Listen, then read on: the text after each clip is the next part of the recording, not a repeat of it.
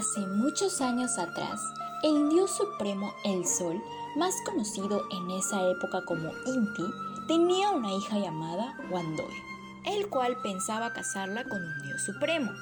No obstante, ¿qué pasará cuando Wandoy se enamore de Huascarán, un joven mortal, común y corriente? ¿Su padre lo aceptará? ¿Será más el amor de un padre por su hija que la ambición?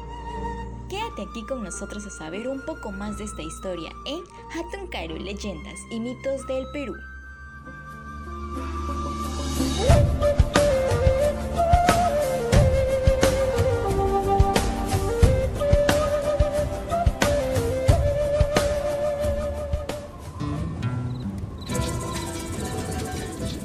Sean bienvenidos hoy a nuestro octavo programa. Yo soy Arlon Juárez. Y yo soy Gerald Benítez. Y como todos los domingos, estamos aquí para contarles lo mejor de leyendas y mitos del Perú.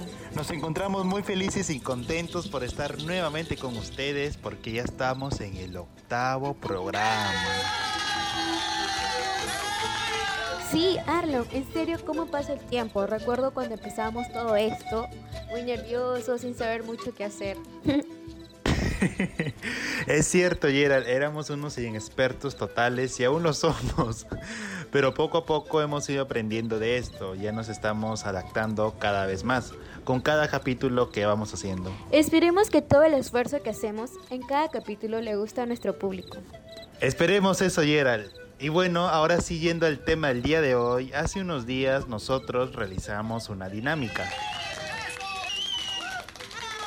Así es, Arlo. Esta dinámica consiste en responder una simple pregunta. Y bueno, ahora ya tenemos a nuestra ganadora. Así es, Gerald. Por eso ya no hay que hacerla esperar más. Y démosle un gran aplauso a la ganadora de nuestra dinámica, Bexy Díaz. Hola, buenas noches. Buenas noches, Betsy. Como mencionó Arlo, fuiste la ganadora de la dinámica en la que prometimos que la ganadora iba a salir en el programa e incluso iba a participar en nuestro podcast. ¿Cómo te sientes al grabar con nosotros?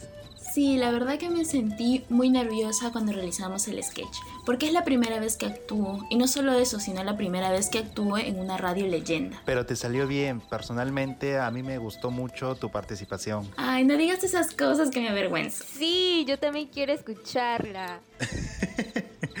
ya está bien, entonces ya no hay que hacerle esperar más a nuestro público y enseñémosle esta interesante leyenda que se grabó junto a nuestra invitada especial.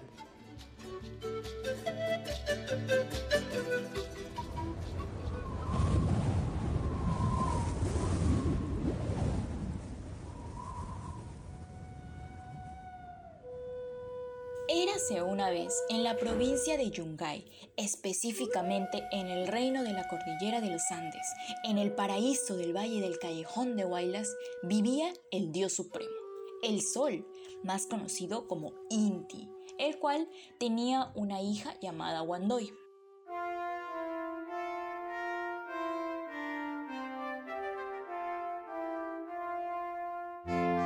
Wandoy era una bella y hermosa joven que su padre pensaba casarla por toda la eternidad con un dios de una belleza similar a la de su hija, además de iguales virtudes y tan poderoso como él. Hija, te vas a casar con un hombre guapo, inteligente, poderoso y fuerte como tú. Ya lo sé, papá. Siempre me lo repites todos los días. Ah, tienes razón, hija. Pero es que quiero lo mejor para ti y no aceptaría que te casaras con un simple mortal. Sí, papá, ya lo sé. ¿Dijiste algo, hija? ¿No te escuché? No, nada, papá. Mm, eh, ¿Ya vamos a comer? Sí, hija, vamos.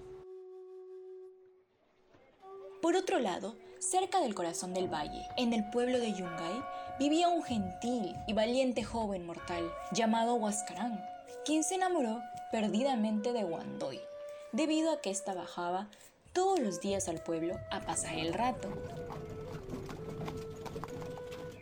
Wandoy no se quedó atrás e igualmente le correspondió sus sentimientos.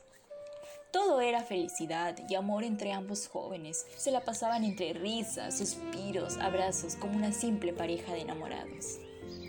Sin embargo, toda felicidad se esfumó cuando el dios Sinti se enteró del amor entre su hija y el joven mortal. Wandoy, ven aquí ahora mismo. Sí, papá. ¿Qué pasa? ¿Por qué tienes esa cara? ¿En serio no lo sabes? Mm, no. Me he enterado que estás saliendo con un tal Huascarán. ¿Qué? Ah, ¿yo? No trates de negármelo. Está bien. Sí es verdad, papá. Pero hija, ¿qué te dije? Papá, lo sé. Pero yo lo amo. Por favor, déjame estar con él. No, hija, no es conveniente para una diosa como tú estar con un simple mortal. ¿Y qué tiene que ser un mortal? Ya no soy una niña para que me trates así. Wandoy, bájame la voz. Estoy harta, papá. Déjame vivir, enamorarme, por favor. Si realmente me quieres, no harías esto.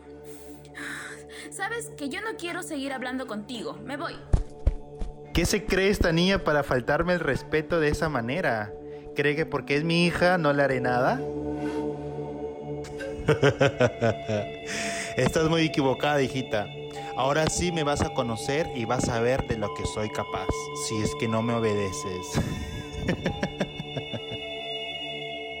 Tan grande fue la rabia que sintió el Dios Supremo que no le importó que su hija estuviera de por medio, y como castigo los convirtió en montañas, los cubrió de bastante nieve perpetua, para calmar la ardiente pasión que sostenían ambos jóvenes. Asimismo, entre las dos montañas situó un valle estrecho y profundo para que estuvieran totalmente alejados. Y por último, como si eso no fuera poco, elevó las montañas a una altura demasiado alta para que así los jóvenes se pudieran ver, pero nunca más se pudieran tocar. Los jóvenes enamorados lloran por su dolor, funden gota a gota la nieve que los cubre y sus llantos de amor unen en un lago de color azul turquesa para toda la eternidad, el cual es ahora llamado el Yanganuco, la laguna que se encuentra situada entre el nevado de Huascarán y Guandoy.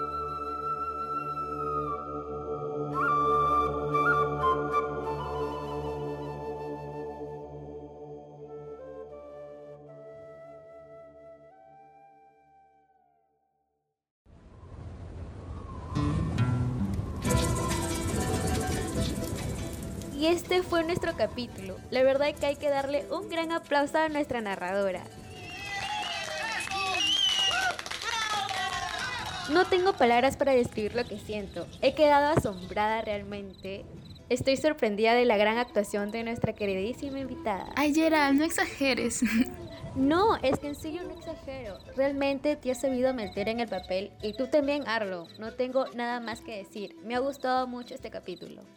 Ay, Era, sí estás exagerando un poquito. Pero igual gracias por tus palabras, espero que al público también le haya gustado. Tenlo por seguro, Arlo. Eso espero.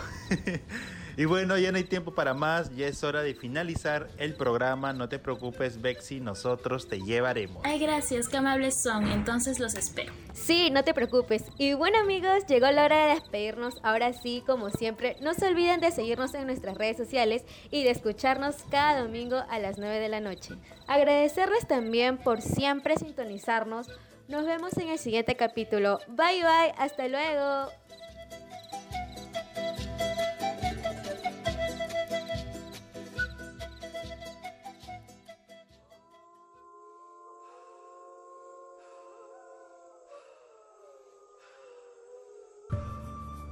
Esto fue Hatun Karo, Leyendas y Mitos del Perú.